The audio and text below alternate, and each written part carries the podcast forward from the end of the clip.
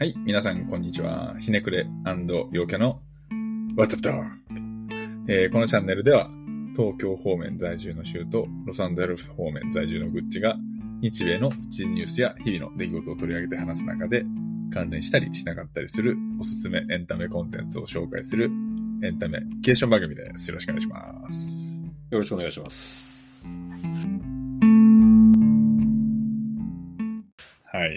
はい。はい、What's Up Dog で、えーっと、今週、ん先週はどうだったうん先週、あ、出張行ってきました。おうまた出張。今週か。あーサンフランシスコに出張でした。どうなのサンフランシスコって、あれでしょ治安悪い。んでしょダウンタウンはね、すっげえ悪かったね。あの、その治安悪い。エリアってのがあって、テンダーロインって言うんだけど、うん俺がね、俺、マリオットのメンバーなの。マリオとマリマリマリオットってそのホテルの系列があるわけ。ヒルトン、ああ、はいはい。マリオはいットみたいな。はいで、俺はマリオットガイなわけ。マリオットのポイントめっちゃ貯めてんの。うんで、俺がいつも泊まる、ウェスティンに泊まるのね。うんウェスティンホテルってのがあって。で、そのウェスティンがあるのが、まあそのユニオンスクエアって場所なんだけど、ダウンタウンの。その、テンダーロインっていう、まあ、や、やばいとこね。世界有数の治安の悪いエリアの境にあるわけ。だから一歩外れるとテンダーロインなんだけど、うんああ、あのね、治安が悪いって分かって行っても治安が悪わからんよ。なっちゃった。い。しかも、昼から治安が悪い。あれでしょなんか、あの、フェンタニルを吸ってさ、ラリってる、なんかやばい、なんか、ホームレスとかいっぱいいるんでしょ？いっぱいいる。あとなんか、まあそういう結構ドラッグ系のやばい人もいるし、なんかたむろして、ゴミ箱ってさ、ゴミ箱、アメリカのゴミ箱ってこう、なんかバケツみたいになってるわけ。収集車が。うんうんあれの上でなんか5人ぐらいたむろして、なんかうん何かを砕いてる人たちとか。砕いてる？なんかこうやってカカカカって砕いてそれる。は、まさにフェンタニルじゃねえよ。そう、だから、いや、まあわかんないけどう、まあ砕いてる人もいたり、なんか、まあ路上パフォーマーもいたり、あれなの強盗とかはないいや、あると思うんだけどな。結構鉄格子とかもあるもん。あれ？の歩いたり、歩いたりするの？するするする。タクシーとかじゃないんだよ。あタクシーもそうだけど、なんか俺、ちょっと、ああ、今日は時間空いたし、寿司でも食い行くかと思って、うんそこの辺近くにあった寿司屋行ったらテンダーロインの境目にあって、ホテルの近くだから、うんちょ、ちょっと入ったの、テンダーロイン。うん やっぱすごいよね、なんかこう。怖い。怖い。あのね、6、8年いるけど、やっぱね、怖い。筋金入りのエリアだね、あそこは。マジで。うーん。で本当に24-7もう治安が悪いと思う、あそこは。でも言う人が言うには、あそこに美味しい店があるみたいな。そうなの。美味しい店。うんそんなのリスクを冒していけんわ、みたいな。あ、あとごめん、もうもう一つだけ。あの、まあその出張で、まあイベント、カンファレンスにも行ってたわけ。うんで、カンファレンスでネットワークするじゃん。うんで、ネットワークして一人、その、まあたまたま話した人が、どこ出身って聞いたら、うんニューメキシコっていうわけ。ほうほうほう。ニューメキシコ？ど、おうおう街どこ？って言ったら、うんアルバカーキ。マジかい。それは興奮するね。そう。で、うん。俺初めてアルバカ出身の人と会ったよ、つって、うんなんかすげえ話して、俺と、俺のマイベストフレンドは、うんブレイキングバッドとベターコールソウルのうん大大大ファンなんだって言ったら、うんめっちゃ笑ってて、うんいつでも、いつでもおいでよ、とか言って。マジか。おー、そう、行きたいよ。絶対行きたいよ。なんかね、お、お、面白いお土産があって、うん。お土産、こういうパケットに、透明ビニールのパケットに、あの、透明の青いキャンディーが売ってるらしいの。クリスタルメスだと。う ん面白い。おお土産で、お土産で、うん、買って、買ってきなよ、とか言って。うんめっちゃいいやん、それ。その、その人のジョークは、うんまあ間違えても、車の中に置きっぱとかダメだからね。そうだね。っていう、っていうアメリカン、アメリカンジョークな会話でしたな。かなかいいじゃない。アルバカーキ出身か。すごいよ面白いね。アメリカ住んでて、うん。アルバカーキ出身の人と初めて会ったもん、俺。まあ、なかなかね、うんあの、広いからね、アメリカのね。めっちゃ興奮しちゃったよ。うん、俺だって自分の出身の人、出身地と同じ同郷の人なんてのは、同じ市ですら、市ですらいないよね。うん。うん。あの、そこに一時期いましたみたいになったら聞いたことあるけど、例えば、うんあれだ。誰だっけな。あの、尾崎って言ったじゃん。うん、うん。ロックラの？そう、ロックラの尾崎は、うんあの、まあ静岡だよね。静岡だけど、うん同じ市出身ではないけど近い。その程度で本当いたとして。うん。お興奮しちゃいましたね。いやー、それは燃えるわ。うん。うん。まあ、サンフランシスコはなんかあれ、なんでしょう。あの、これもちょっと聞いた話だから、うんなんとも言えんけど、10万円ぐらい、えー、窃盗しても、ぶち込まれないんでしょ。知らないわ、そんな。あ、知らない？聞いたことないそう。いう法律があるんだよ。何？じゃあそれはペティ、ペティクライムだと。そう、あの、うん小売店とかで万引きをしても、あの、罰せられないっていう法律が確かあるんだよ。あの調べてみなよ。そうだね。ちょっと調べてみるわ。だからね、10万円ぐらいなんだよ、それが。えぐいなだ。から10万円までは万引きしても、あの、罪に問われないわけで、そんなことしたら小売店なんか全部潰れるやん。うん。撤退するやん。うん。だから、すげえ撤退してて、小売店が全然ないっていう状況があるっていうふうにニュースで見たけど、そそんな感じかなっていうのを聞きたかったんだけど、どうだった？ちょっと待って。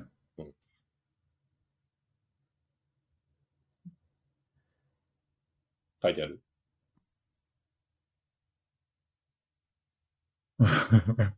書いてあるでしょ？うん。プロップ47、950ドルショッピングリフトクレーム。うん。うん。どういうこと？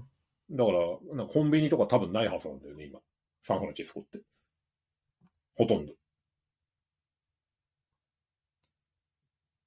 本当だ。Law enforcement probably will not bother to investigate. 刑要は務所が満帆すぎるんでしょ？うん、950ドルじゃ、インベスティゲートしないらしい。そう。びっくりだよね。すっげえな。モラルハザードにも程があるんだと思って。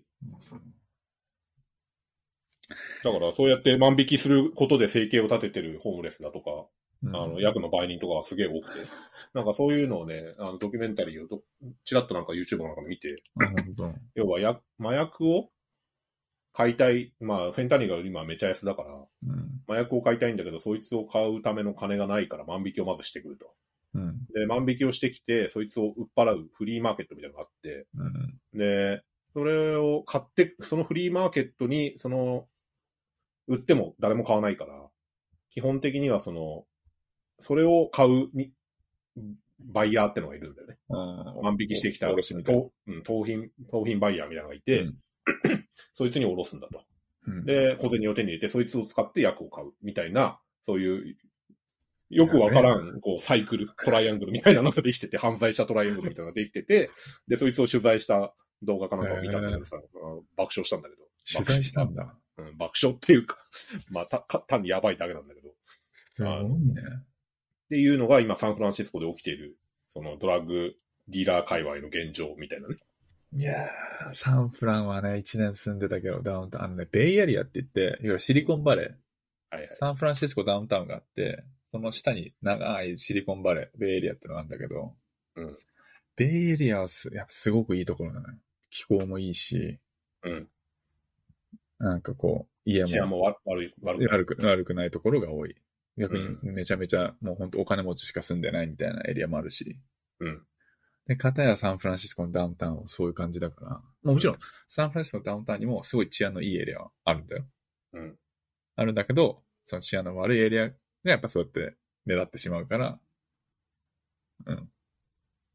あるよね。まあ、うん、まあ、だから、アメリカはね、銃も持てるからさ、うん。そういうところで、そういう、マジで治安のやばい人間しかいないようなエリアがすぐ隣にあるっていうのはどういう状況なんだろうね。いやーうん。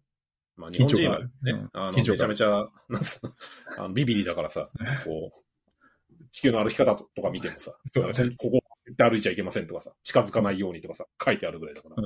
あれだけど、アメリカ人、アメリカ在住の人たちっていうのは、どの程度の危機感を持って生きてるのかなと思ったりする。まあ人それぞれだと思うけど、普通は行かないよね。うん。え LA だったらスキッドローっていう、あのはい、エリアがある聞いたことある。聞いたことあるでしょ？このススキッドロー、テントが並んでて、みたいな。うんうん全裸の兄ちゃんが歩いてて、みたいな。はいはい。叫んでるみたいな。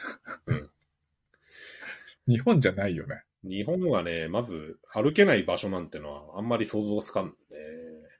カメラを向けるとちょっとやばいかなぐらいで。ああの、カメラ向けなければ別に何してたって、うん、ここは絶対歩きたくないとか近づきたくないみたいなエリアは。あんまりないでしょ。まあ、あんまないっていうか、うん、男性と女性でちょっと違うかもしれないけど、ああ、まあね。中年男性に限って言えば全然ないか そうだね。ら。まあ、あうん飛び出しんちぐらいかああ、飛び出しんちどこだっけ？大阪の方だっけあれ？な。。大阪のあの風俗ぐらい。ああ。なるほどね。どうですか、最近、そちらは？まあ、そうね。天気が良くないかな。あ梅雨ですか。あちょっと、うん撮ってる、撮ってない時にちょっと話しちゃったけど、気候変動の影響。だろうとは思えるような、あの、すごくね、変な天気が、多い。雨が雨が異常に降ったりとかね。なんか、今回はプランしてなかったけど、気候変動の話もちょっとしたいね。次回とかした。いよ。うん。さらい、次々の回ぐらいに。俺なんか今は、そう、あのー本は結構読むけど、気候変動の本なんかも多少持ってて、そういう話をね、読んだりしたの、よまあそういう本を読んで、疑問に思った話とかを、うん。まあそういう、普段エネ再生エネルギーとかさ、やってるわけだからさ、そうだね。ディスカッションしたいね。そそういうのに対して、現実どうなんとか、うんこういう企業どうなんとかね。うん。うん。まあ俺がやってる仕事は全然そういうのとは、あの話が異なるけど、うん。あの、うんエネルギー、再生エネルギーに関してはやっぱりた多少興味があって。で、うん俺はそんな経済に明るい方じゃないけど、経済的なね、いや、でもね、知識は広い方でしょ。その部分にもすごく関わりある,、あることだと思うから、うん。あの、ちょっと話しないかなと。うん。じゃあちょっと、それはまた、もうちょっと準次回以降、備、うん、そうね、プランして。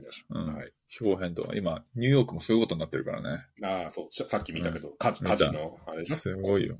火事の影響で黄砂がすごいみたいなやつでしょ？もうね、火あ星れがこ黄砂なの？あれ。いや違う黄砂ではない。灰なの？灰、てかそうだね。うん。かカナダでや山火事が起きて、それのこう、燃えた、その、カスカスっていうか、そう、灰が、ニューヨークに来て、上空を覆ってるみたいな。火星みたいになってるっていう。えなんかあれらしい。あの、会社のビルで、なんか N95 が配られるみたいな。はいはいはい。えーそんなにひどいんだ。うん、らしい。えーそれっていつから？先週ぐらいだったっけな。ああ、最近なんだ。うん。うん。で、もう、な、先週からずーっとって感じ？そう、ずっと。で、週末ももしかしたらそのまま、あの、なんだろう。あの、続くかもっていうふうに言われてる。うん。大変だ。まあ、そんなとこっすかね。うんうん。天気は、本当話が尽きないから。そうね。じゃあ、今日は早速、あの、コンテンツの前に、えーうんサバイバル、サバイバル英会話のコーナー。ああ、それ、それ、ぜひぜひ。ははいい。今週はですね、はい。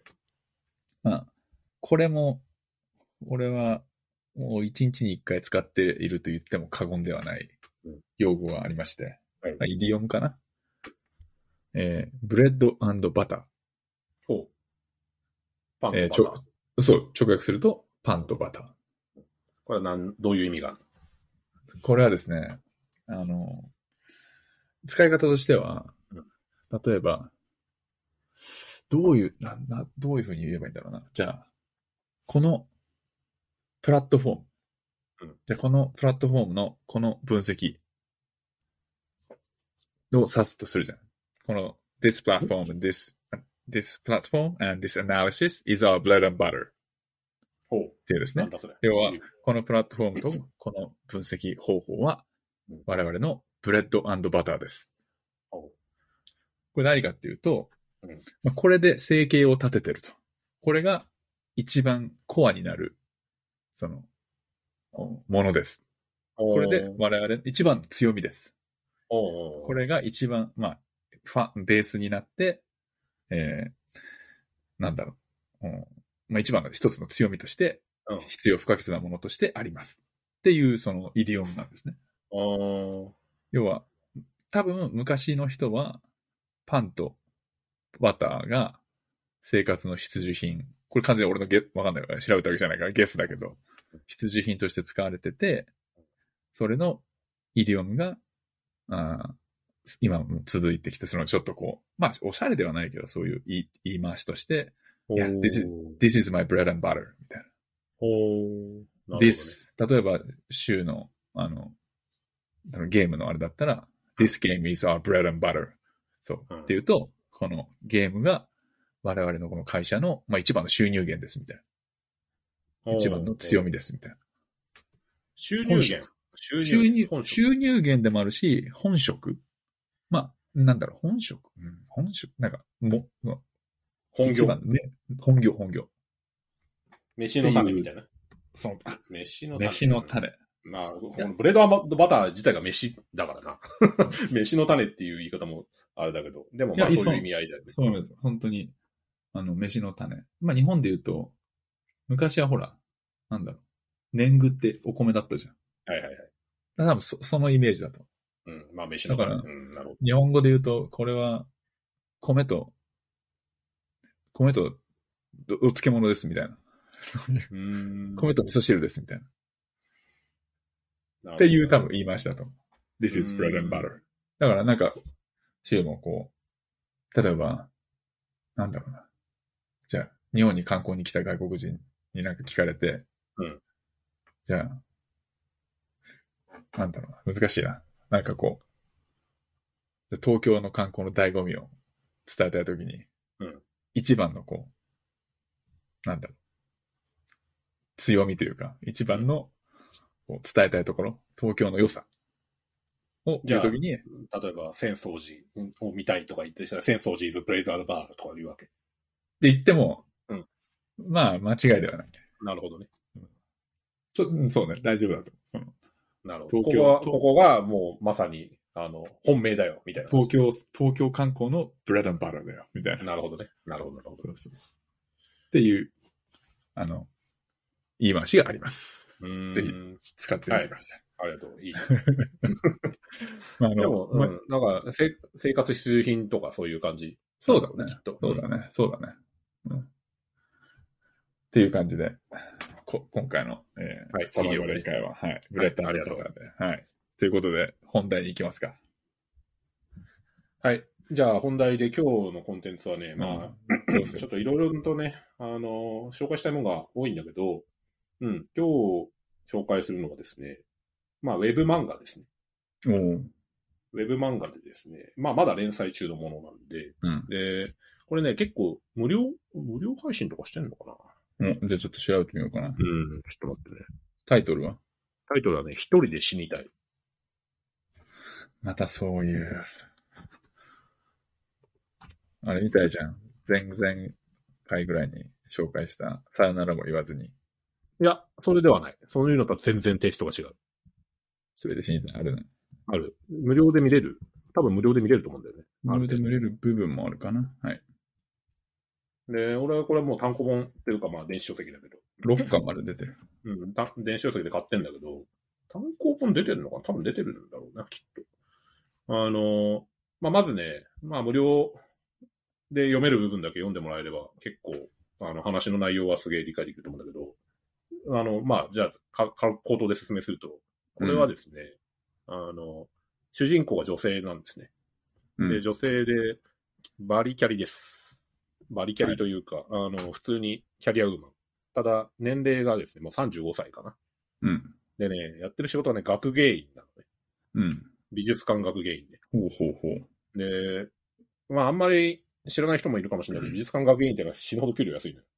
うん。で、あと、キャリアプランみたいなのもあんまりね、こう、立てようがないぐらいの、はいえーまあ、要は官、官職っていう言い方もちょっと難しい。あの、職業の規制とかないし、うん別に給料高かったら、ゆあの、素晴らしい仕事とかそういうわけでもないけど、うん。まあ、あんまりね、ななんか、めちゃ稼ぐような仕事ではないよね。うん。で、そこで独身なのね。うん。35歳独身。で、付き合ってた彼氏がいるんだけど別れたのね。うん。で、この女性はね、あの、まあ、ちょっと地味な仕事ではあるけど、あの、本人の性格としてはすごくね、あの、めちゃめちゃ、パンキッシュというか、オタク、はいオタク気質というか、はいはい。えーで要するに自分の趣味のために 生活を犠牲にしても厭わないぐらいのたま、まあ、魂を持ってる人なのね。ほうほう。趣味は諦めきれないみたいなね。はいはいはい。で、それをずっと続けてたら結婚もせずに35歳になっちゃったみたいな。うん。でも将来不安じゃん？いろいろ。うん。えー、35歳ぐらいになってくると、親とかももう仕事終わってるし、うん。退職してるし、年金暮らしだし、みたいな。あとは、兄弟がいるんだけど、兄弟は結婚してて子供がいて、みたいなね。うん。そういうような、こう、中年女性のさ、うん。悩みみたいなのが日々降りかかってくるわけだよ。うん。で、そんな35歳にもなって彼氏と別れちゃったりしたら、次の彼氏ってのもなかなかさ、すぐ見つかったりしないじゃない普通。はいはいはい。社会人やっててさ。まあ、君はどうだったか知らんけど。うん。あの、なかなかちょっと、性格が、まあ、非常にね、うん。アクティブだったり、あとはそういうのに積極的だったりしないとさ、自動的なだけじゃなかなか、パートナーが見つかったりしないような状況だったりすると思ううん。から。うん。うん。で、そんな中でね、この話はどういう話かっていうと、一人で死にたいっていう名前から、まあどういう話なのかっていうのをだんだん想像とも思うんだけど、まずいはい第第1話の一番最初のコマでね、おばさんが死ぬのね。うん。それ意味を見てる。あ、見てる。そうう、んおばさんが死ぬんだけど、それが孤独死なのね。はあ。で、おばさんは、おばさんもバリキャリだったわけ。バリバリ。リキャリアウーマン、子供もいない、結婚もしてない。で、まあ要するに、彼女の姿は自分の姿なんじゃないかっていうのを、まあシンパシーを描いたりしちゃうわけなんだよね。うん。で、おばさん死ぬんだけど孤独死で、どういう死に方したかっていうと、風呂場で、あの、溺死なのね。うん。で、しかもその風呂場で溺死して、発見された時にはもう液状化してた。っやば。ていうような、本当の孤独死。で、スティルだ、スティルだなって書いてある。そう匂いで周りの人間に気づかれて、うん。あの、まあ、回収されたみたいな、そういう死に方。もう、うん本当それはすごい、なんか悲劇というかさ、うん。身寄りのない、あの、人間の末路みたいな感じに描かれがちなんだけど、あの、話の腰としては、まあ、今言ったような、この女性がそういったちょっと孤独で、うんえー別にコミュニケーション不全ってわけじゃないけど、35歳独身女性。で、うんオタク趣味をずっと持ってて彼氏もいないみたいな状況だと、で、その生活の中でおばさん、おばが急死して、で、しかも液状化したような、あの、孤独死の極地みたいなところ。うでん。死んだっていうのが、まあ、あの、一番最初に明かされて、で、うん。私、この後どうすればいいんだろう、どうなっていくんだろう？ってのに、ちょっと、ふと、我が身振り返って疑問に思ってやばいと思い始めたっていう女性の話なんです。その、そのおばさんはさ、うん。結婚してたの？してない。あ、じゃあ同じ境遇ってことね。そうそう、もうずっと独身。で、はいはい35歳だからっていうのもあるんだけど、まあ年齢、今の時代年齢とか、まあわかんないけど、うん。この後ずっと結婚しないかもなって思い始めるわけよね。うん自分も。あのおばさんのように。うん。で、そのおばさんに自分はちょっと憧れてたわけよ。小さい頃。うんで、優しくて、でも仕事もバリバリしてて、お金も稼いでて、で、キラキラした生活してて、好きに暮らしてると。ロールモデルみたいなね。そう。ところが自分の母親や父親は、父親は大手企業かなんかに勤めてて、うんでもう昭和の親父だよ、だから。あのうん家のこと何もしない。でも、うん仕仕事して金を稼いでくる。うんで、給料はまあそこそこいいのかもしれんっていうようなさ、感じ。うで、ん母親はもう昭和の女。うんもう家のことしかしない。で、母親としては、まあ完璧かどうかは置いといて、えっ、と、ちゃんと自分の務めを果たしてる。でも、あの、退職したら、その夫婦はね、二人は退職し、父親が退職したら家のこと何もしない。母親はずっと家事させて、っていうような感じで、まあ、ちょっときしみが生じ始めてるっていうようなうん両親を持ってる。で、うんその中で自分はそのロールモデルとして母親を目指すのか、父親を目指すのか、それともおばを目指すのかっていうのを、こう、まあ選択する、そろそろポイントオブノーリターンに来てると。うんあーっていうんで、じゃあもう私一人で死に死にたい、一人で生きたいっていうようなね、ことを考えると、どうするのが正解なのかなと。今やるべきことって何かな？婚活なのかな？いや、婚活しないとしたら、もしかして今からでも就活する必要があるのかな？みたいな。ことを感じ始める、考え始める女性の、まあ、物語なんだよね。うん。でねリアルだね、状況としては。そう、すごくリアル。で、これは登場人物がもう一人、ちょっとキーとなる登場人物がいて、うんあの、ど同じ職場の同僚の後輩、うん。後輩というか、まあ同僚、年下の同僚がいて、ナスダ君って言うんだけど、ナスダ君。これ主人公は何、何、何さんってる主人公は、えっ、と、名前なんだっけな、こいつ。主人公は山、なるみ山口なるみっていうんだよ。うん。うん。で、ナスダ君っていう、うんあの、こう、まあ、同僚がいるのね。うんで、若い20代後半ぐらい。うんで、イケメンなの。うんで、この人はね、学芸員なんだけど、学芸員ではあるが、この主人公のやなるみちゃんとは全然ね、立場が違くて、はいはい。あの、官僚なのね、ほう。ナスダ君は。で、出向できてる。官僚ってことは、な、なんか、何賞文文科省みたいな？まあ、文科省とかじゃないかな。的な文科省から出向できてる、まあ、バリキャリのさらに上みたいな。うんうん。そういう立ち位置の人。ほうほうほうん。だから将来的には、まあ、ここのし職場は出て、別のところで、まあ、ちゃんとしたキャリアを築いていくっていうような、まあ、腰掛け的な立ち位置。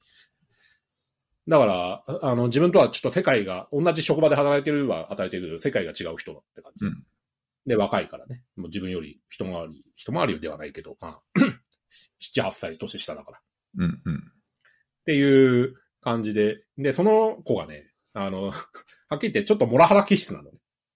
あ、その、主人公が？ナスダ君がね。ナスダ君が。うん、すごいなんかね、あの、そんなにコミュニケーション取ろうとしないんだけど、あいざ取った時にはなんかすごい、高圧的みたいな。うんききついこと言うみたいなね。うんうん。だから、まあ男として全然意識したりしないんだけど、うんでもなんかイケメンだなと思ってたのに、なんか急に、なんか、うんあんまそんなに好感は持ってない。ところがだね、あの、職場で雑談してる中で、うん。自分の、あの、家族に、まあ、起きたことなんかをちょっと話す機会があったわけだよね。うん。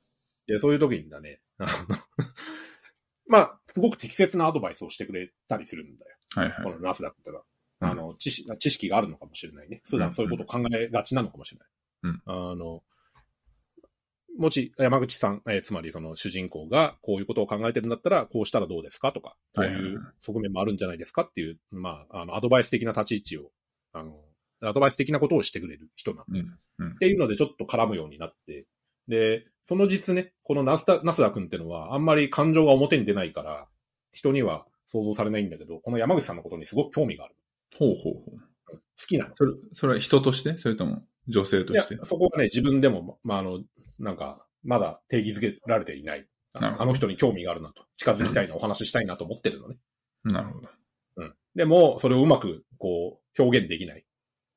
まあ、ちょっとそういう恋愛、恋愛のあれこれ的な側面がゼロではないかな。でも、山口さんは、あの、たはっきり言って、うんぶっちゃけうざいと思ってるわけ。はいはいでも、こいつ知識あるから、あの、知識あるから、なんかうまいこと使えないかなと思ってるうん。そういう感じ。うん。付き合うとかは全然無理。で、なんで無理かっていうと、イケメンだから無理とかじゃなくて、あの、職場で何言われるかわからんと。はいはい。おつぼねが、なんか若い男に手出して、みたいなうん風に言われちゃうかもしれないしとか思ってね。うん。うん。好きとか嫌いとかじゃなくて、なんか、あの、世間体が悪い。みたいな。こういう職場でそんなことになったら、私は他に行くとこないのにどうすればいいんだみたいなね。うんうんうんそういう保守的な観点から彼はないなって思うわけだよね。なるほど。っていうのが、まあ、あの、今説明したのは職場環境と、はいはいこの話の、あの、主な進め方なんだけど、いろいろと起こるんで、それ以外に。そのうん自分はどうやって生きるべきかみたいなのを悩んでるだけじゃなくて、例えば母親が離婚したいって言い出すのう。父親と離婚したいと。はいはい。その主人公のね。そうそう。自分の両親が熟年離婚みたいなのをさ、ああの聞かされたら、え、ちょっと待ってよ、みたいになるじゃない？あ、なるよとか、その、あれだね、トピックがすごく重い現代。うん。そう、現代で重い。で、正直言って、この、な山口成美さんの家ってのは、あの、一昔前だったら普通って言われてたような家ではあるんだけど、うん。あの、げ今現代的に見ると、うんぶっちゃけ恵まれた家なの。ほう太い家なの。う。うんん。だって、持ち、持ち家はあるし、うん。父親は、あの、大企業でずっと、あの、働いてきたわけで年金もちゃんと持ってるし、で、今だって別に年金暮らしでできてるわけよ。うん。あの、今突然死したとしてちゃんとし資産だって残るわけ。うん。で、その中で今離婚するとか、確かどういうことみたいな、なるじゃん。に。なる。うん。そんなの何のメリットもないじゃん、みたいな風にうん。思いがちなんだけど、でも、それは母親に話を、もうちょっとちゃんと聞けってナスダ君に言われるわけ。うん。あの、はいはい。急に離婚ってワード出されて、あ右往左往してるだけじゃなくて、なんで離婚したくなったのかとか、そういう、今なぜ、何が不満なのかっていうのをちゃんと聞いた方がいいですよ。冷静だね聞いてみ。たら、うんまあ聞いてみたらだね、うん。あの、もう我慢ならないっていうんだよね、要はね。うん。はいはい。あの夫のやり方に。うん。なんで夫のやり方に我慢ならないかっていうと、今まで散々我慢してきたと。うん。実は。はいはい。でも、あの、今もう、離婚、今、仕事辞めて年金暮らしなんだけど、本当に今でも何にもしないんだと。うんで、それにもう、自分だけはずっと我慢を強いられてると。もう、これは、うん我慢ならないから、うん、経済的に負担になろうがなる前が別れたいって言い出すわけ。うんっていうのを、こう、ナスダ君や周りの人と相談しながら、どうしていこう、ああしていこう、みたいなことを、えー、右往左往するっていう、そういう漫画。ナスダ君重要じゃん。うん、重要なんだよ。で、このナスダ君はね、ただのアドバイザー的な立ち位置ってだけじゃなくて、さっき言ったように好意を持ってるってのもあるんだけど、はいはい。あの、この彼の思惑もあるわけ。うん。なんとかして山口さん、えー、成美さんと付き合いたいとか、あとは一緒になりたい。で、はいはいそれは別にあの、うん、そういう、でもどういう方法でいけばそれがうまいこと叶うのか。うん。で、この、成美ってのも、ちょっとパンキッシュな人間だから、あの、好意を向けられたところでそれをちゃんとし信じられたりしないし、そうね。そういう。あんたはそれは別に出向だからどっか行きゃいいけど、うん私はここで働かなきゃいけないわけでどうしてくれるのとかさ、うんいうのがあったりとか、あとはここに今連載中、うん連載中だからさらに関わってくるんだけど、兄弟がいるんだけど、うん。兄弟の弟嫁、弟、弟なのね、弟嫁ってのがいて、義理の妹だ。そう、義理の妹との関係性が非常によろしくないわけ。もう大人だから、それは面と向かって喧嘩するってんじゃないけど、はいはい。すごいなんか、もう、顔は笑って心はやしゃみたいなさ。はいはい。合わないと。そう、合わない。合わなくて、で、合わないことをお互いに感じてるけど、攻撃、すげえ攻撃的な、なんつうの、態度にさらされるわけだよね。うん。主人公がね。はいはい。で、主人公も、それはね、あの、なんで彼女は私にこんなに攻撃的なんだろうって無自覚なんだけど、それは結構自分のせいだったりするわけ。はあ。で、それが、あの、話を進めていくうちに、自分で理解し始めるわけよ。うん。彼女がなんで私にこんなに嫌みったらしく攻撃的なのは、あの、もしかして自分に原因があるのではと。うんかつてこういうことを言ってしまったなっていうのが思い出されて。でも言ってしまったこと自体はもう取り消せないし、そしてもうそれは積年の恨みとしてずーっと持ち続けるわけだよ。うん。で、その恨みを持った人間っていうのは実は自分の母親もそうだったわけだよ。なるほど。で、自分の母親とさっき死んだ自分のおばがいるじゃん。うん。孤独死のね。そう。で、おばと母親の関係がすごく悪かったっていうのは子供の頃から見てるわけ。うん。で、それはなんで母親は自分の、その、自分が憧れるおばさんのことが嫌いだったかっていうと、こう子供がいることで、あの、はいはいまあ、立場が違うから、いろいろとね、こう、馬鹿にされたり、なるほどね。あと、心ない一言を浴びせられたりっていうのがあって、で、それをもうずっと恨みに思い続けてるわけだよね。うん。で、それが自分と弟嫁の間にも存在するってのに気づいたりっていう。根深い。いね。そう、すごいドロドロした話なんだけど、うん。ところが、これが、なんで俺はじゃあこれをあえて取り上げたり、もしくは、あの、おすすめしてるのかっていうと、非常に現代性のあるテーマと、そうでない普遍的なテーマっていうのが、まあ、うん絶妙に混ざり合わさってるからなんだよね。うん。今言った、そのドロドロした話っていうのは、どっちかというと普遍性のあるテーマじゃん。うん。ところが、あの、そのナスダ君に相談してるような、今、この日本で離婚すると、熟年離婚するということとか、どうなるかとあとは孤独死するということってのは、今そこで一人で死ぬためには何をしておかなきゃいけないか。